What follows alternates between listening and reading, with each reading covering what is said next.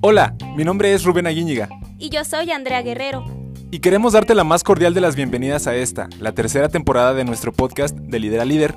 En donde hablaremos de diferentes tendencias, curiosidades y experiencias para mejorar nuestro liderazgo. No te lo pierdas.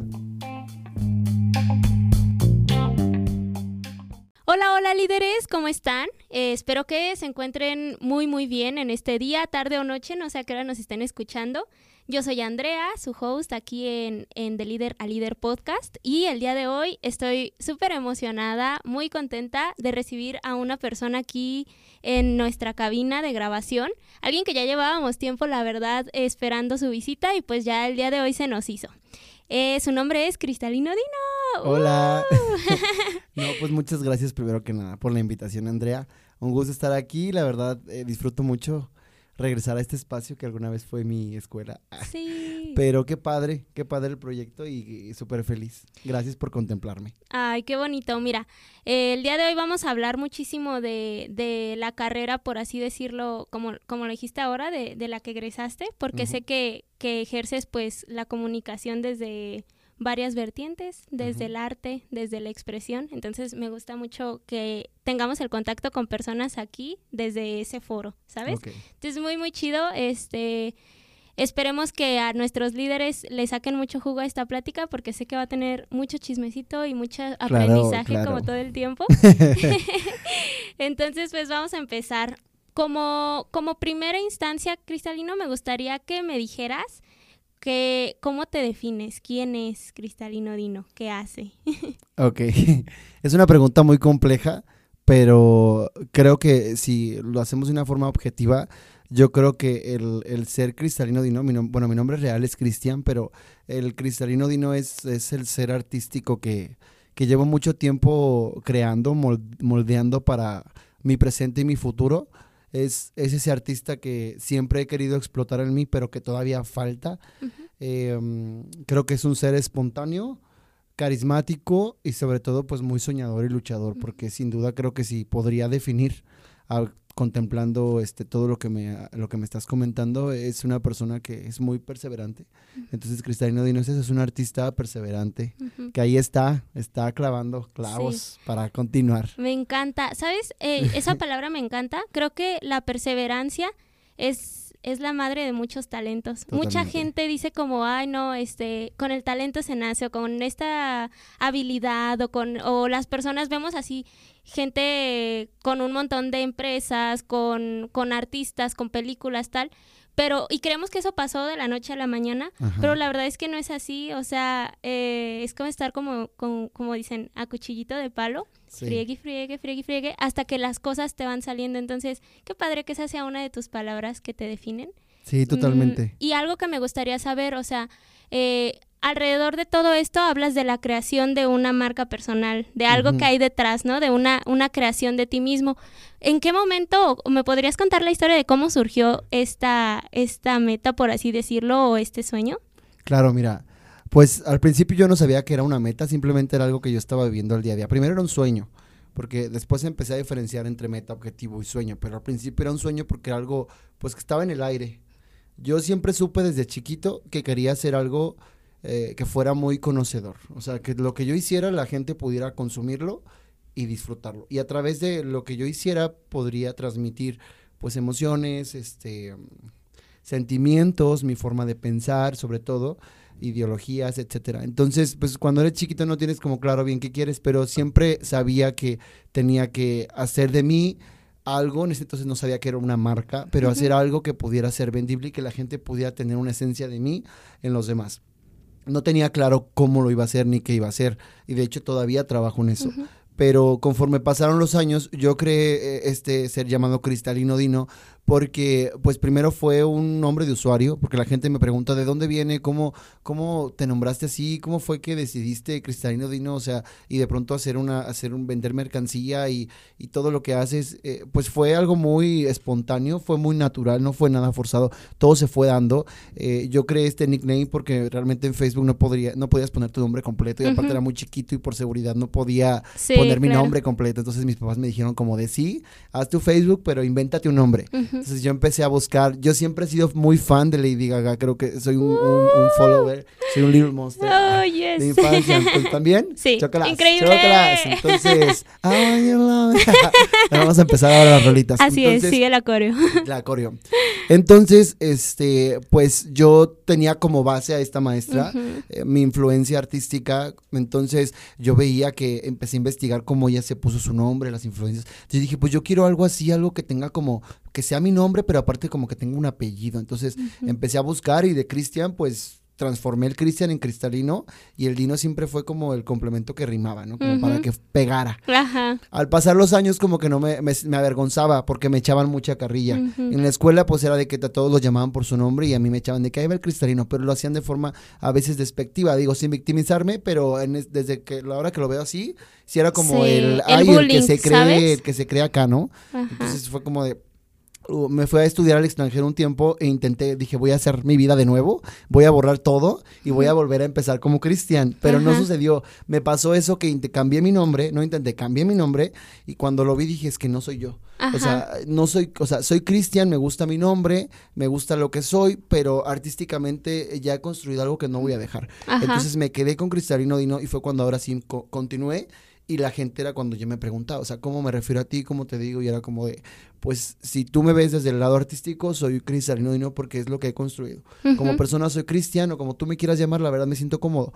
Em, y a la larga, pues fue algo que me pregunté si tenía que esfumarlo o continuar y decidí continuar porque volvemos a lo de la perseverancia, perseverancia, era algo que me había costado y que no iba como decir, no estaba, no tenía ni los medios, ni la capacidad física, ni psicológica, ni los conocimientos para decir, borro todo y vuelvo a empezar. no, estaba a la mitad de algo que todavía estoy construyendo porque no he llegado ni a la mitad de lo que quiero, uh. pero no quiero desmeritar todo el trabajo de este tiempo. Entonces, y ya fue cuando por medio de las redes sociales, porque pues me tocó, nos ha tocado vivir una, una era, una era digital muy, muy fuerte, en la que pues te mueves así, ¿no?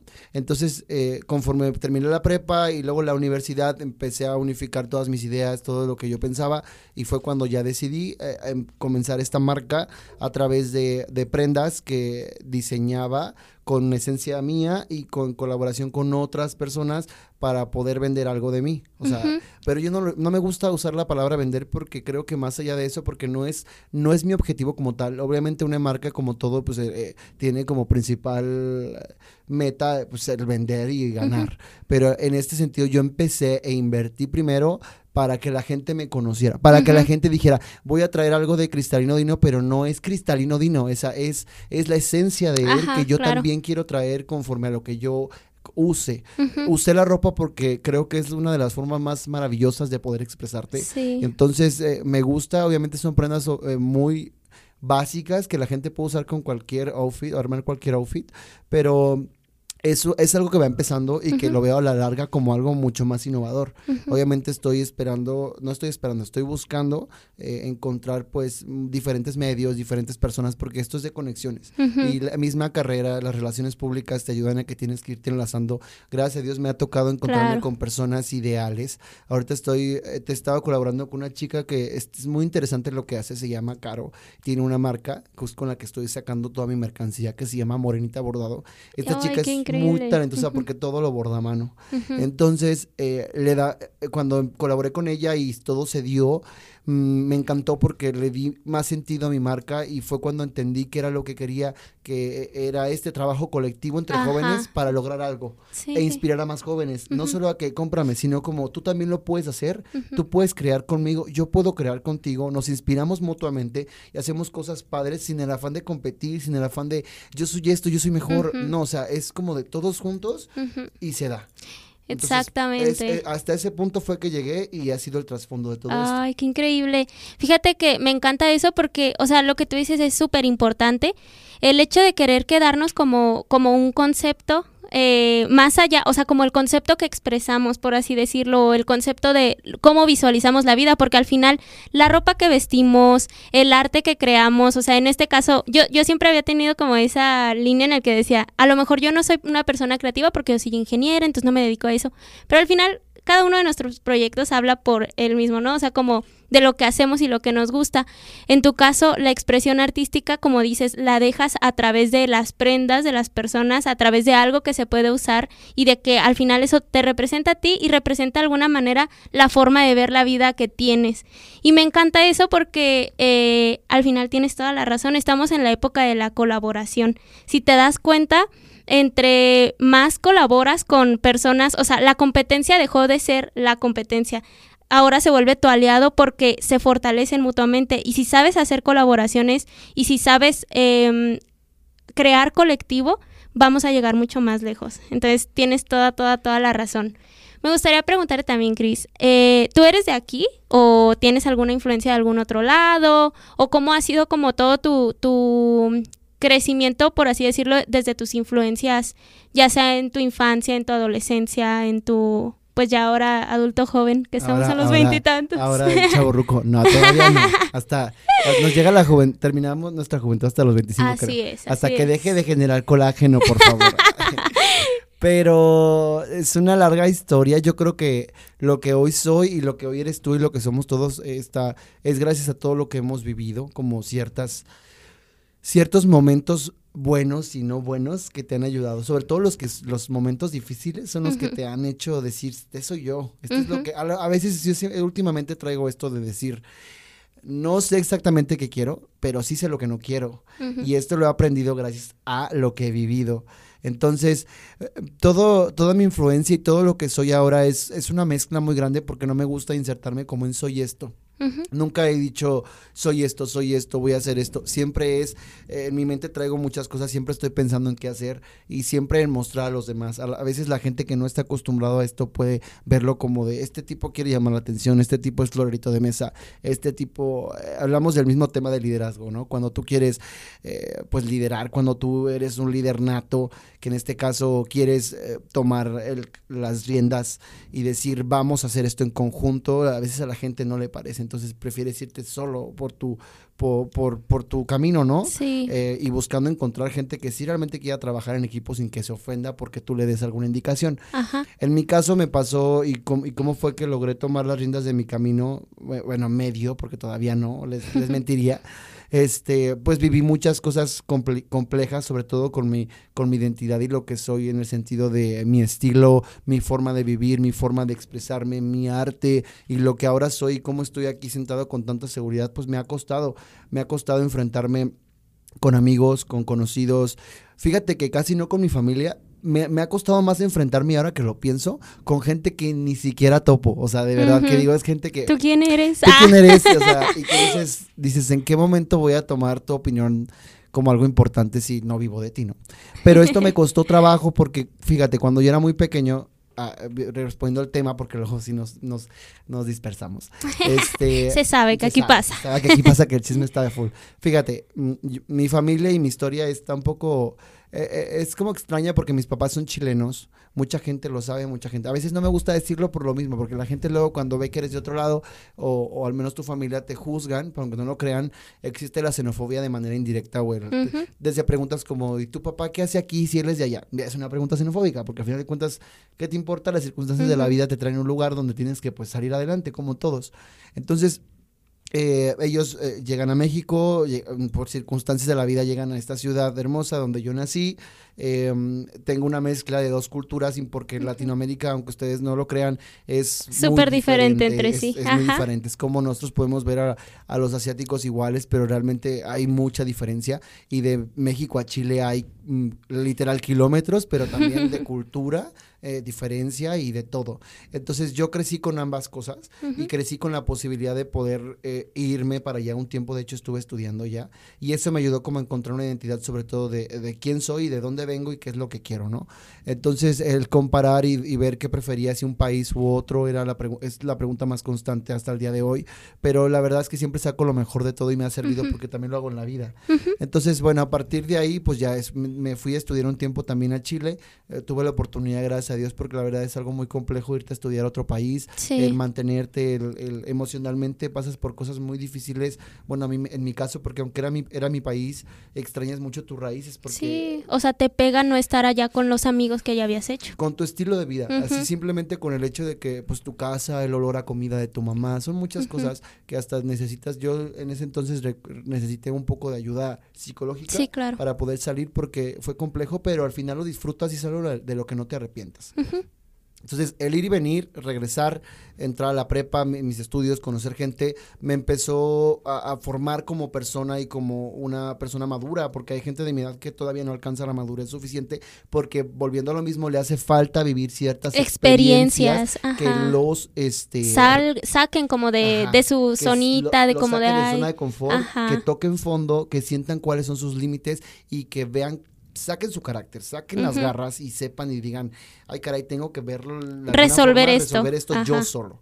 Eh, cuando era muy pequeño me, me pasó eh, varias cosas en cuestionar lo de, a, lo de tu expresión. Eh, me acuerdo que yo entré a la primaria y mi mamá me había cambiado de una u otra porque ella la que quería, este, pues no, no había lugar. Se esperó un año, yo entré a esa, a esa primaria y me acuerdo que era el niño nuevo en segundo de primaria. Este, pues yo chiquito, bonito, lo puedo decir, era un niño muy bonito. En ese entonces yo no, yo no lo valoraba, todo el mundo me lo decía, pero yo no me sentía así porque los niños me hacían sentir como que ser bonito estaba mal. Entonces llegué pues todo ahí güerito con los ojos grandotes, llamaba la atención porque el promedio en mi salón no eran güeros ni, ni tenían los ojos grandes, este, sin entrar en otro detalle. Entonces para ellos era como diferente y les causaba incomodidad porque las niñas comenzaron a hablarme mucho. Entonces a partir de ahí me acuerdo que fue un infierno porque todos los niños pues era como la güerita del salón o la jotita del salón y, y me causó impacto. Y empieza toda esta homofobia, homofobia y cultura homofóbica Que, que homofóbica desde existe. casa. Ajá. Y este, a veces, fíjate, todo el- eh, así como que lo que hizo que se derramara, así que empezara como mi martirio fue cuando un día decidí con mi hermana, estaba de moda, fíjate, estaba de moda Atre- Patito Feo, ya no, no Atrévete, señor, Patito Feo, y estaba de moda la canción de las divinas. Hoy me Ah, río con sí. mi hermana, me río mucho, pero en ese entonces yo le dije a mi hermana, porque yo siempre he sido, gracias a Dios tengo dos hermanas, pero una de ellas es como mi dupla, y siempre le Mm. digo, ella es mi modelo de las fotos de la marca, ella es mi compañera Ay, de increíble, baile, ella es la que me toma ¿Es las mayor o menor que Es tú? menor que yo un año. Ah, cool. Pero es una dupla, Sofía, yo te amo. Bueno, Apolo también la amo, pero Sofía es mi dupla. Entonces le dije, Sofía, vamos a bailar esta canción de las divinas para el Día de la Madre, no me acuerdo.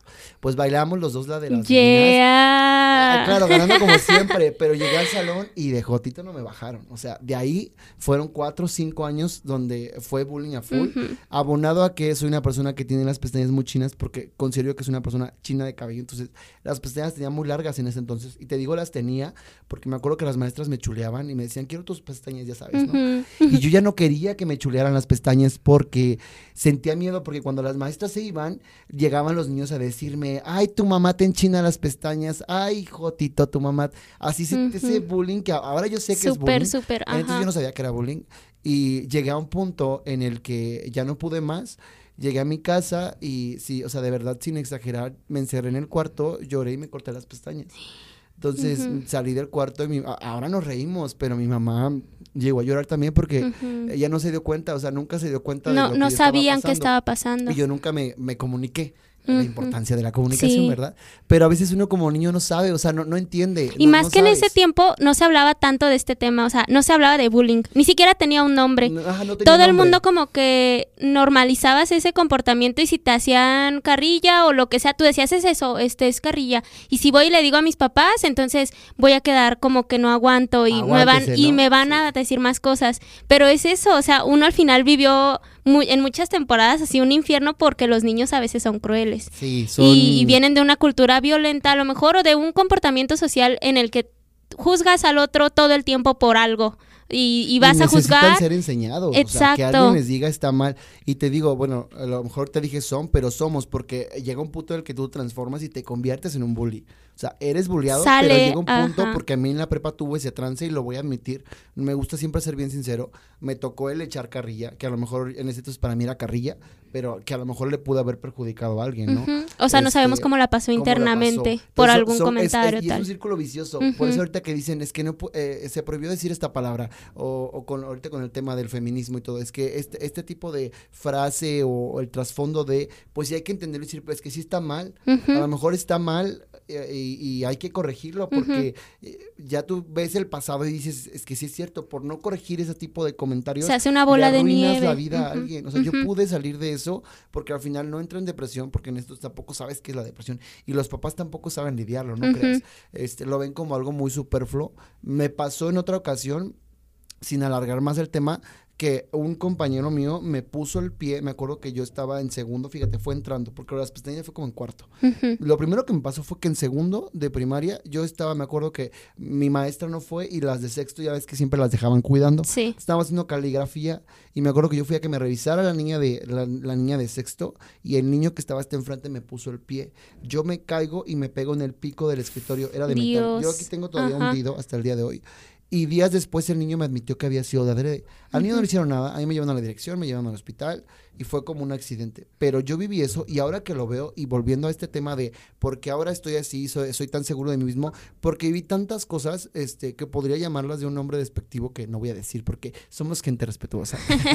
pero viví tanto, tanto, tantas cosas feas como todos, pero no voy a minimizar lo mío porque al final fue algo delicado, que me hizo llegar a un punto, porque esto lo acarreé hasta la secundaria, que empecé a bailar las canciones de Lady Gaga, porque Ujú. yo siempre me gustó bailar, entonces yo, Ujú. festival que había era agarrar oportunidad, para mí mostrarme mi arte, yo que yo puedo bailar, yo me sé las coreos de resortín, el, eh, muchos me decían el niño gaga, pero me lo decían como en forma despectiva, como el, niño joto.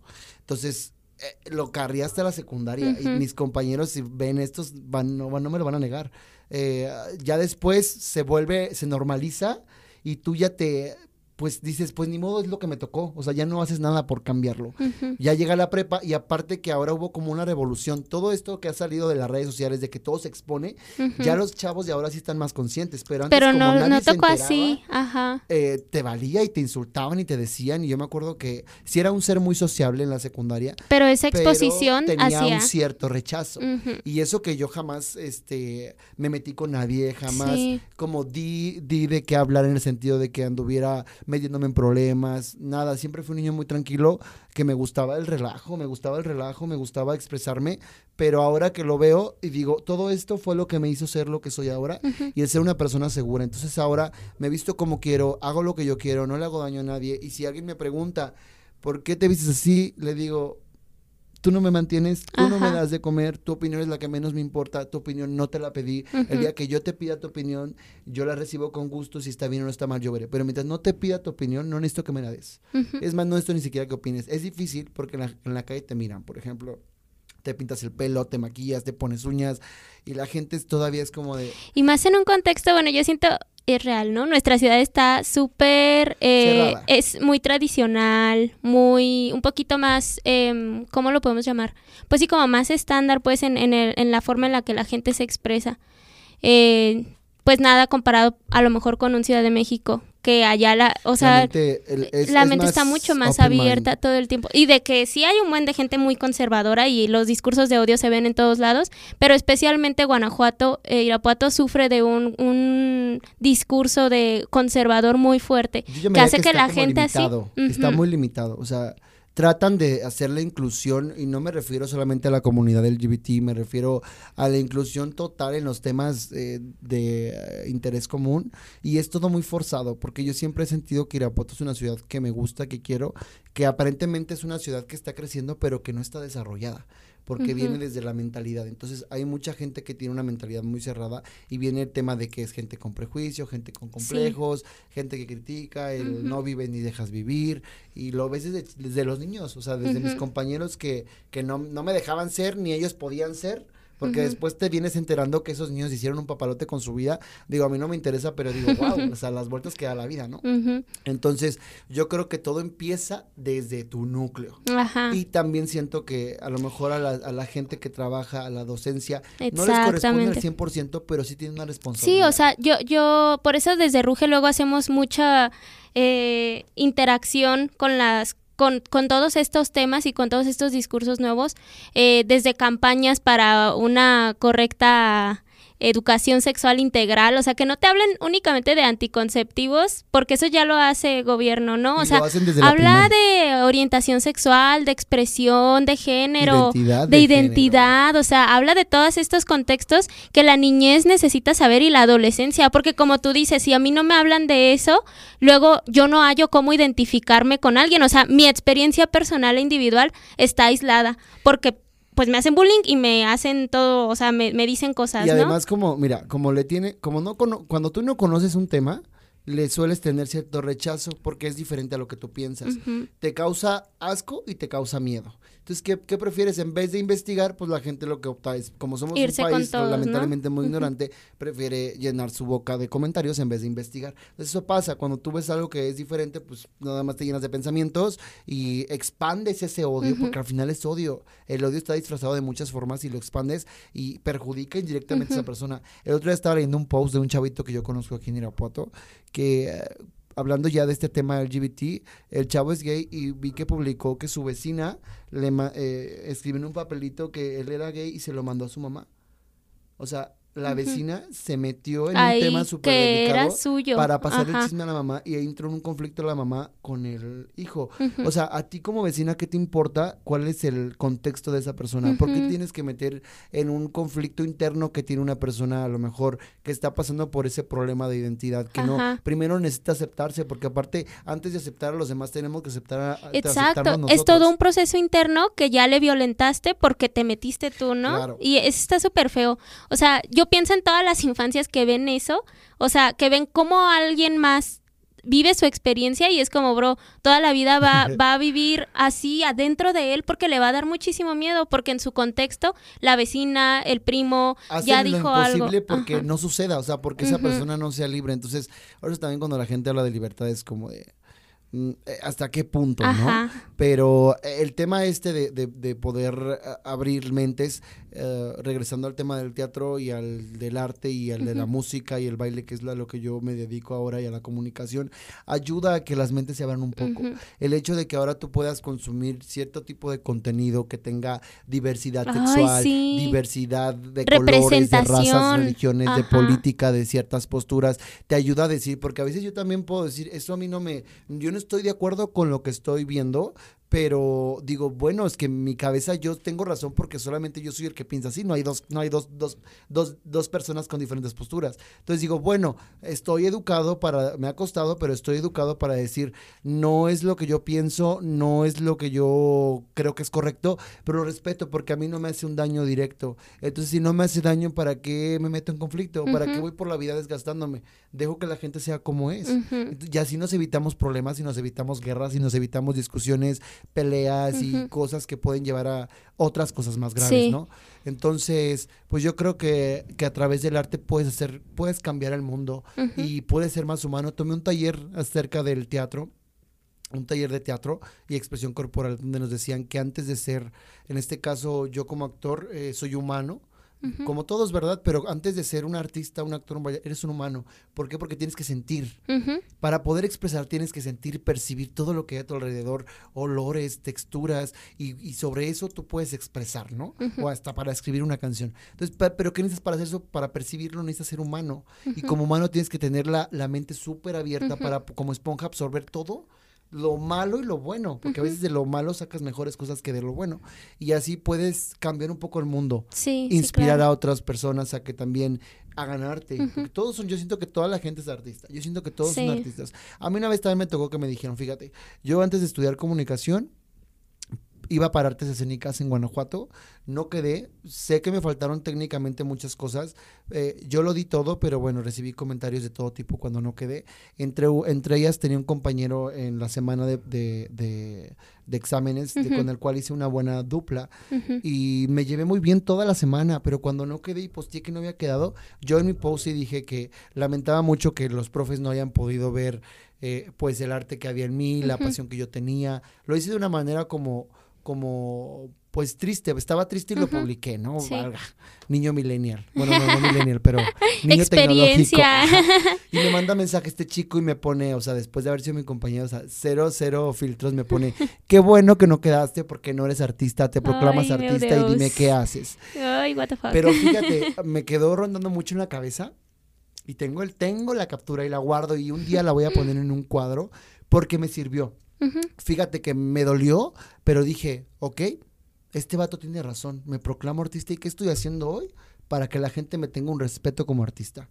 Digo, todos, todos merecemos respeto, todos los artistas merecen respeto, pero para yo ganarme un lugar y poderme proclamar artista, ¿qué estoy haciendo? Entonces a partir de ahí me empecé a exigir más. Que él estuvo mal en lo que hizo, claro que sí, se aprovechó de mi, vulnerabilidad y me dio en la torre, o sea, me dio en la torre porque yo esa noche lloré, yo no sabía qué hacer con mi vida, si no fue por otra persona que me dijo, ¿sabes qué? Está esta carrera, mira, es como una opción B, porque siempre las opciones B son buenas, son buenas, son Tómenlas. La tomé, eh, tomé el riesgo, se logró, terminé lo que tuve que terminar y al final seguí con mi camino, o sea, me desvié un poco y regresé. No pasó nada. Pero eh, me, me, me, ayudó. Este mal comentario, los, los comentarios, las críticas negativas, porque sí hay críticas positivas. Esta crítica negativa, porque fue muy negativa, es, me ayudó. Me ayudó, me ayudó primero a hacerme fuerte y en segunda a darme cuenta de que, de que necesitaba hacer algo hoy para asegurar lo que yo quería mañana. Entonces fue cuando empecé a hacer más teatro. Hasta el día de hoy creo que he hecho más proyectos de teatro que él. Entonces, este, eso me... Tomaste eso, ¿no? Es, es, muy padre cuando uno toma, eh, digamos, o sea, no vamos a romantizar el odio que uno recibe o los comentarios o las... Sí, o sea, como los contextos en, de de poco entendimiento que la gente hace, pero es muy padre cuando de todo eso sacamos algo. o sea, es como, uh, tú creíste que me ibas a aplastar, pero en realidad eso me impulsó. I'm sorry for you. Sí, te impulsa y, ya ahora, mira, no lo, no lo pienso como de, ah, o sea, lo último que haré en mi vida es sacárselo en cara porque es una persona que la verdad no me interesa. O sea, aprendí también eso, a no, a no engancharme. En ese momento a lo mejor me pude haber enganchado, pero ahora he recibido múltiples críticas, buenas y malas, y con ninguna me engancho porque con unas me ilusiono y con otras me derrumbo. Entonces digo, no me engancho, recibo, lo, lo, lo, acepto desde la manera más neutral. No siempre vas a recibir una crítica de la misma forma porque todo depende de cómo te sientas, tu contexto. Entonces no, no siempre vas a, te pueden decir es que te faltó esto y si estás tú mal, solamente va a decir esta persona. Te va a dar en la torre. Pero a lo mejor él en su momento sí pensó que me lo dijo de forma constructiva. Lo que haya sido, me sirvió a la larga. Esto ya tiene como seis años y me sirvió bastante y creo que de ahí pude sacar como esa gasolina, ese combustible que necesitaba para arrancar mi camino. Y ahorita estoy dispuesto, he recibido a lo largo de toda esta carrera artística, porque desde que escribo canciones hasta que bailo, hasta que hago teatro, hasta que he participado en cortometrajes, hasta que tengo mi marca y me gusta mucho modelar cosas, subir fotos, crear cosas a partir de la nada. He recibido críticas múltiples y, sé que, y hay otras que no he recibido directamente, pero sé que la gente lo piensa. Pero también es importante eh, aceptar que no siempre importa lo que la gente piense, pero es necesario escucharlo a veces, porque necesitamos saber de qué está hablando la gente. Y ya con base a eso, determinar si lo estamos haciendo bien. A mí me preocupa cuando la gente no habla. Cuando hago algo y la gente es como de que, cuando hablan, mira, me da igual porque sé que haces un impacto. Y como artista, la mayor satisfacción del mundo es que ah, causes un impacto en esa persona, porque lograste tu cometido. Transmitiste algo que algo. causó algo. Como una obra de teatro.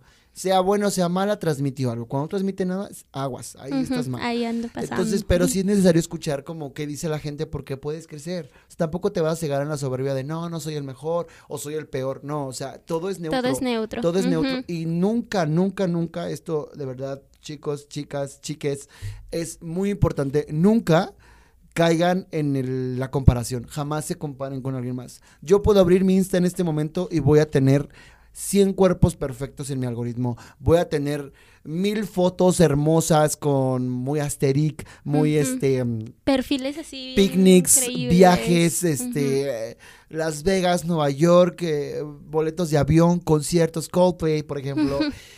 pero no me voy a comparar porque es su camino y el mío es muy diferente. Yo tengo los medios diferentes a los que ellos tienen. Yo tengo un contexto diferente. Yo todos somos diferentes. Entonces, no puedo compararme. Un tiempo lo hice, pero ahora dije, es que yo soy yo y yo busco mi autenticidad, yo busco ser yo. Entonces, no necesito compararme, ni tampoco voy a desear una vida ajena, porque por ahí veía eh, un podcast precisamente de Daniela Rodríguez. Veía porque lo vi en TikTok, pero era un podcast donde esta chica decía, no desees vidas ajenas.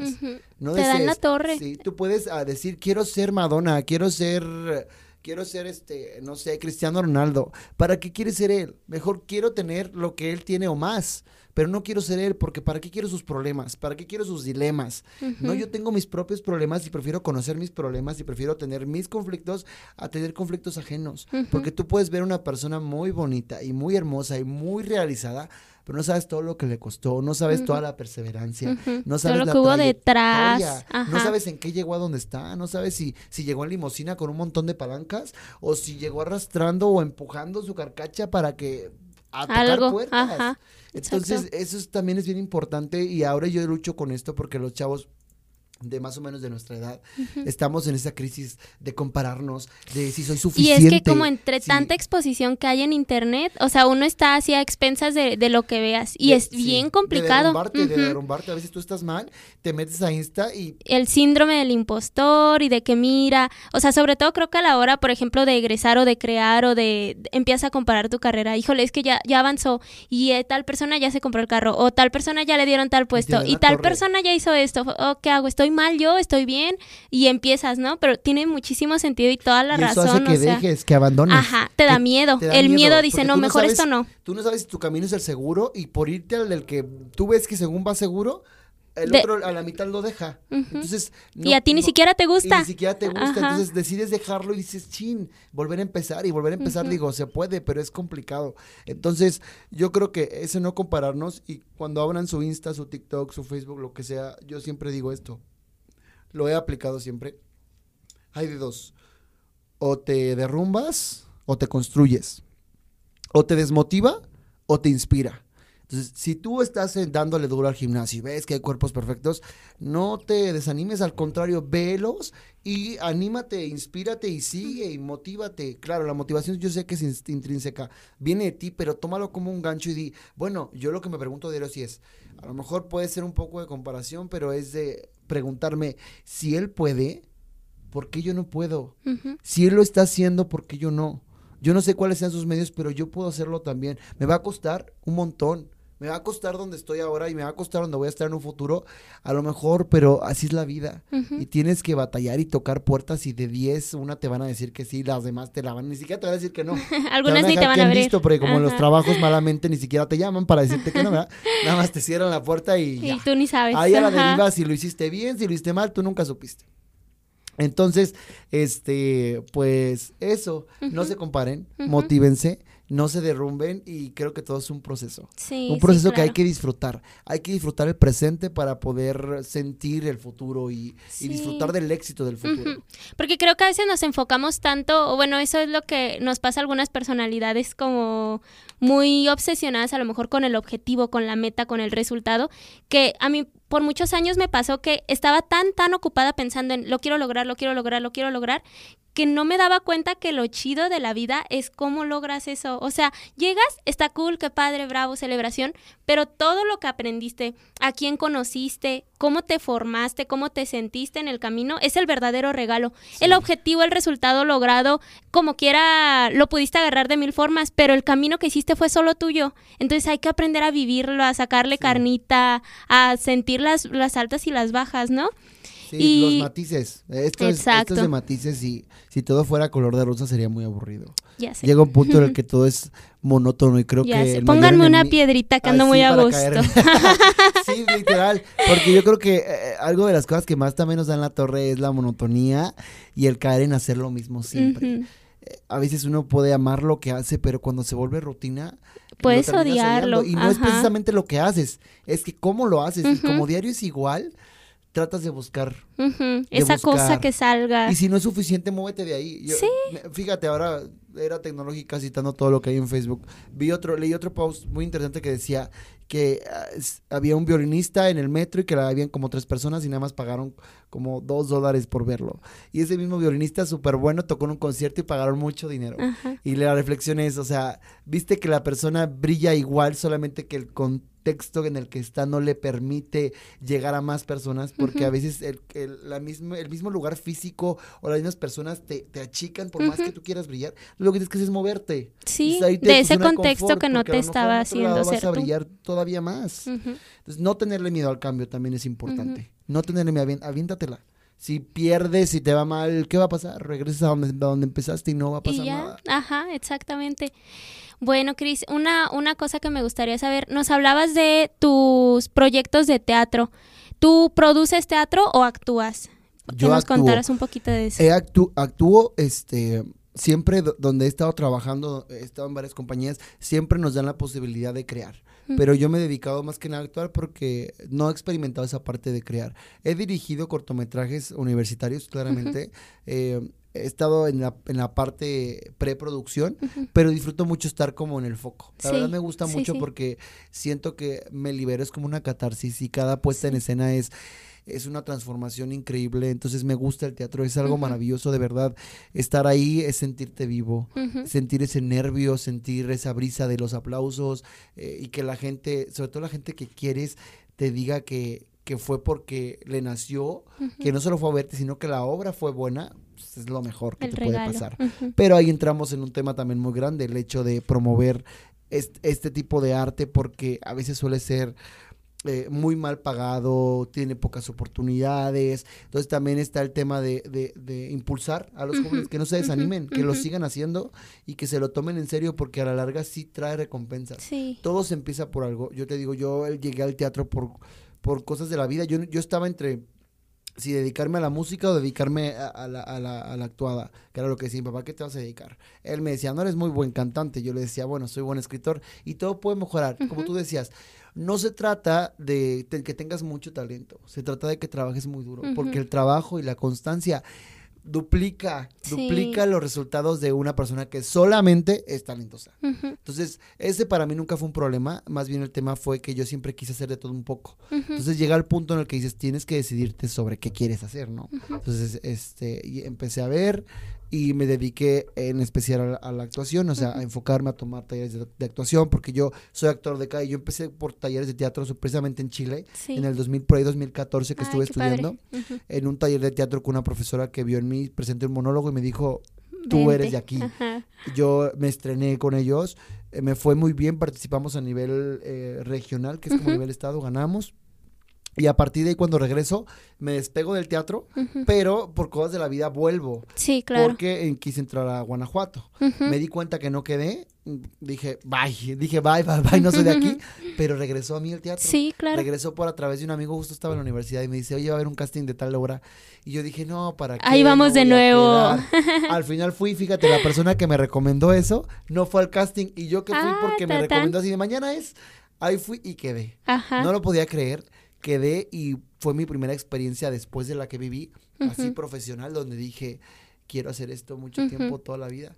Porque es Me una siento bien sensación. aquí. Me siento bien aquí, me siento aceptado. El ambiente en el teatro y el ambiente artístico es muy pesado. Ujú. Eso sí, no les quiero mentir, hay de todo, pero entre artistas malamente eh, hay malinchismo, hay críticas, hay egoísmo. Eso sí, la verdad es, yo se los digo porque trato de ser una persona bien transparente, sí la hay, pero encuentras gente maravillosa que te inspira, gente que te ayuda. Y por lo general yo con mi directora, en este caso que fue Carolina Contreras, em, siempre creyó en mí.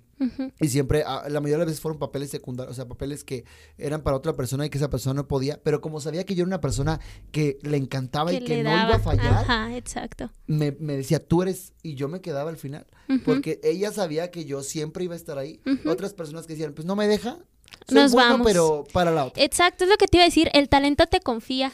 Cuando alguien es muy bueno en algo, casi nato, te confías y dices, Sí, agarro algo "Mm, mejor, o después un veo, mejor". ajá, cuando no es así, te, te vuelves una persona muy disciplinada. Sí. Porque dices, tengo que aprovechar, nada- estar atento. O sea, cuando te está costando trabajo, valoras las cosas porque sabes todo lo que hay detrás. lo que hay detrás y no minimizas nada, porque cuando tienes talento malamente caes en soberbia y en eh, ser ególatra y decir, ay, eso está muy ay, ese proyecto está muy pequeño, ay, no hay mucho dinero de por medio. Hay que tener ambición, claro, hay que saber cobrar, claro que sí, pero hay que también saber elegir qué proyectos vamos a gastar nuestra energía, por muy chicos que sean, porque esos proyectos después te van a abrir puertas. Y son, eh, al final son, este, son um, metas y son grandes, se me fue la palabra, pero son retos. Ajá. Son retos, a lo mejor un- por muy chiquito que esté el presupuesto, por muy pocas prestaciones que tengas, si la obra es buena y el personaje es un personaje que amerita trabajo, siempre es un área de oportunidad donde vas a crecer y vas a explorarte. Ujú. Desde, en mi caso, yo fui desde un migrante hasta un Drácula gay, hasta un, un personaje que se cambió cinco veces en el escenario de atuendo y de personaje porque era una obra infantil, hasta otras cosas que yo Sí. digo, wow.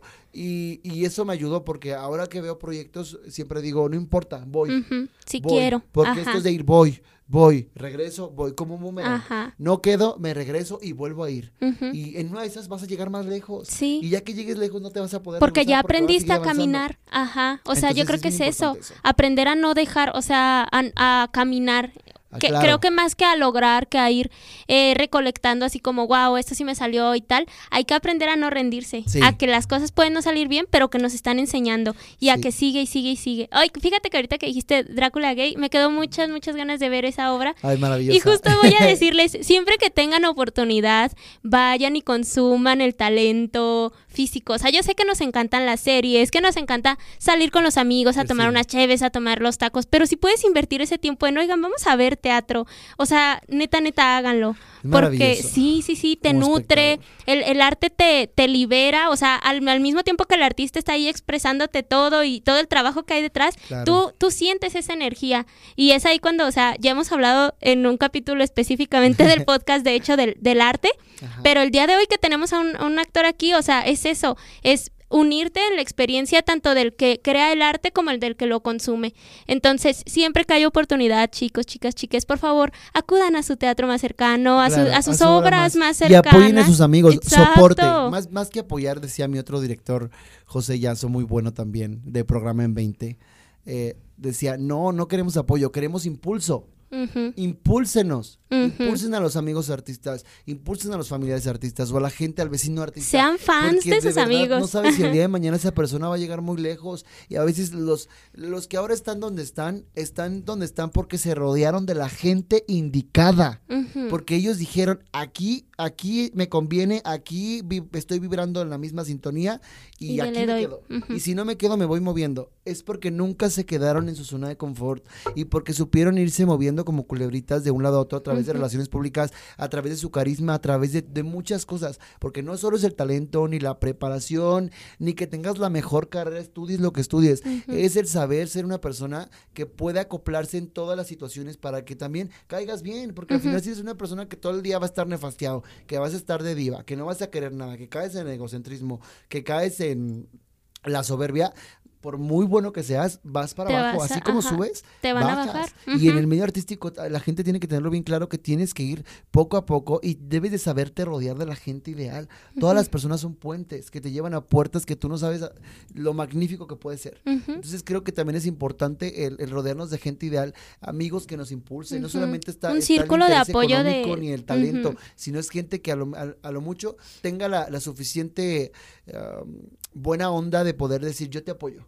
Tu boleto cuesta 50 pesos, yo te apoyo. O tu boleto cuesta 100 pesos. Invito a tres amigos. invita a tus amigos o- Venga, o, publico tu post. Ajá. O comento tu post o reacciono. Pero lo Exacto, hago porque recomiendo. quiero, quiero, eh, que te reconozcan, quiero que, llegara más, que llegues a más gente. Eso es lo- esa es la diferencia. Creo que a veces olvidamos, o sea, por ejemplo, yo veo personas, ¿no? Que apoyamos a lo mejor post de gente súper famosa y a lo mejor, o sea, eso está cool, ¿no? Ser fan Sí. de la gente que ya tiene un y círculo seguirle grandote. soporte, Ajá, está, está bien. cool, pero olvidamos que a nuestro alrededor hay muchos artistas que están en ese caminito y que necesitan precisamente de ese y soporte. con mucho más talento y mucho más preparados. A veces Exacto. también decían por ahí, eh, el hecho de que seas famoso no eres talentoso. Ay, ya sé. La, fa- la fama llega y yo y digo sin criticar a nadie porque toda la gente que también es, es famosa, a lo mejor es famosa por, por X cosa, pero la fama es como la riqueza.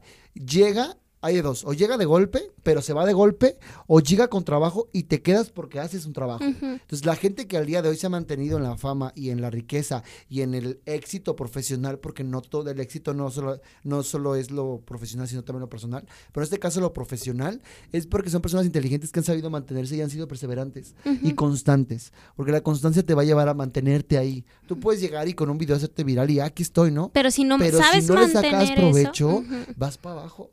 Y la misma gente te empieza a... Vivimos en una era donde está de moda cancelar. Entonces, si la gente te cancela, en unos por tres te desfuman y no eres nadie no eres nadie, de pronto te transformas en la Carla Panini de México y todo el mundo te odia y dices, pero ¿cómo es posible que este odio, porque también es un odio normalizado que está mal, que independientemente de lo que pase está mal y dices, pues bueno, y el hecho de que generes más comentarios le das más importancia y más odio, como a Kuno, ¿no? Que dices, wow, es una persona que está donde está porque le ha costado, porque al final haga o no haga, o se crea o no crea, bueno, es una persona que le ha costado, o sea, que es, que graba TikToks, ok, ponte a grabar TikToks 20 y que te salgan chidos. Saca el carisma, saca la creatividad, da de qué hablar, no es fácil. Crea una canción de reggaetón, es que el reggaetón es aquí y acá. Crea una canción de reggaetón. Escribe una canción de reggaetón. Todo tiene su chiste en esta vida. Sí, sí, claro. Las cosas si fueran tan fáciles, todos seríamos famosos y todos seríamos ricos, pero no es así esas personas a lo mejor no tienen nada de talento, pero son constantes. Y en la constancia se van conociendo y van, y van creciendo profesionalmente. Entonces yo creo que también es la parte de nosotros que vemos todo y que consumimos todo esto, sacar el provecho, saber vendernos como personas y como marca, en el buen sentido, saber proyectar, saber transmitir. Y siempre que lo que hagamos, en mi caso como artista, dejar algo bueno en las personas para que podamos trascender. El día de mañana que no estemos, que es, ese es mi deseo, que la gente pueda acordarse de este vato me inspiró. Yo he recibido comentarios, te lo juro por Dios, donde a veces cuando estoy muy triste y en crisis lloro, me acuerdo de gente que me ha dicho, me ha agarrado la mano y me, así, en pedas. Yo te conozco porque tú un día me dijiste esto. Yo te conozco porque un día subiste una foto y pusiste esto. Y dices, wow, o sea, impactas de manera trasciende, impactas y dices, te tomas en serio lo que haces.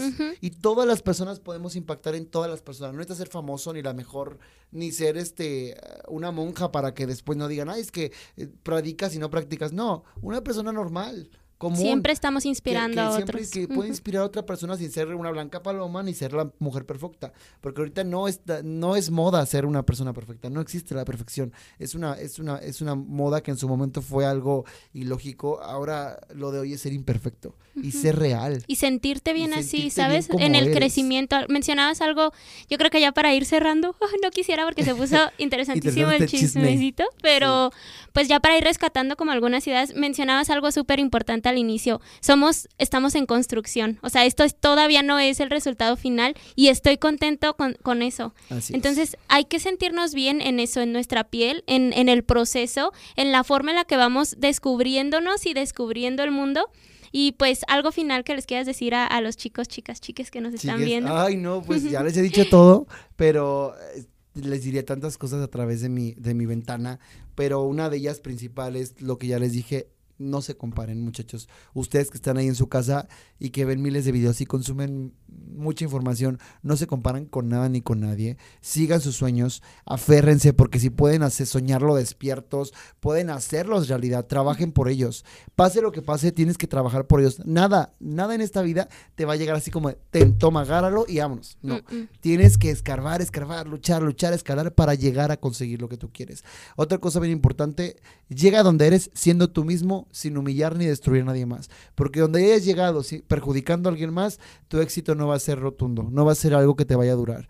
Eh, hagas lo que hagas, hazlo ayudando a los demás. Yo siempre que, ahora que he estado trabajando y he conocido gente que ha estado en el medio, ahora tengo, eh, he trabajado con gente que ahora de verdad están a un nivel que yo digo, wow, y a mí me da mucho orgullo. Lo único que pido es que mantengan sus pies en la tierra, porque yo sé que si no lo hacen van a venir para abajo. Entonces, que los veo, los admiro y los respeto y digo, me da mucho gusto el ver a tu gente, a tus colegas, amigos, sin envidia, sin, porque no existe eso de la envidia de la buena, ¿eh? Claro que no. Envidia es envidia. Entonces, tratar de quitar ese sentimiento, porque al final somos humanos y puede que la sintamos, pero no, no, no dejar, no dejar que nos lleve a perjudicar a esa persona o a crear hate o a, hacer comentarios, porque el más mínimo comentario y la más mínima acción puede cambiar la vida de una persona para bien o para mal. Entonces, seamos nosotros, luchemos por, por lo que queremos, siendo auténticos auténticos, originales o más bien innovadores, porque sí, tenemos que sacar siempre ideas de otras personas, siempre estilos de otras personas, pero crear, seguir creando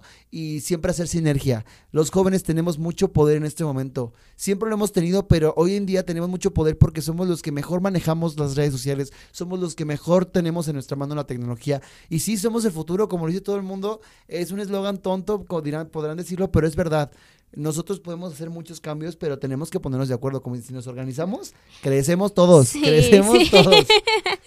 Increíble, muchas gracias. Pues me ha encantado, me ha encantado tenerte por acá. Esperemos sea la primera, pero no la última vez. Claro que sí, esperemos una parte dos. Sí, de chismecito. muchas gracias, Andrea, muchas pues, gracias. Esperamos les haya gustado y que si, si les gustó algún comentario de los que dijimos acá, alguna experiencia en la que se hayan identificado y que quieran compartir algo que ustedes vivieron, pónganla en los comentarios. Ya saben la recomendación de siempre. Si este podcast les gustó mucho, recomiéndenos con sus amigos, con sus amigas, con sus amigues. Y si no les gustó, recomiéndenos con sus peores enemigos para que no lo vean. Claro. Pero aunque lo vean, igual no sirve, lo vean. Sí, así como dijimos hace rato, ¿no? Sí. Entonces tengan una. que hablen. Ya sé. tengan un bonito día, tarde, noche. Los queremos mucho. Chao, chao. Chao, saludos.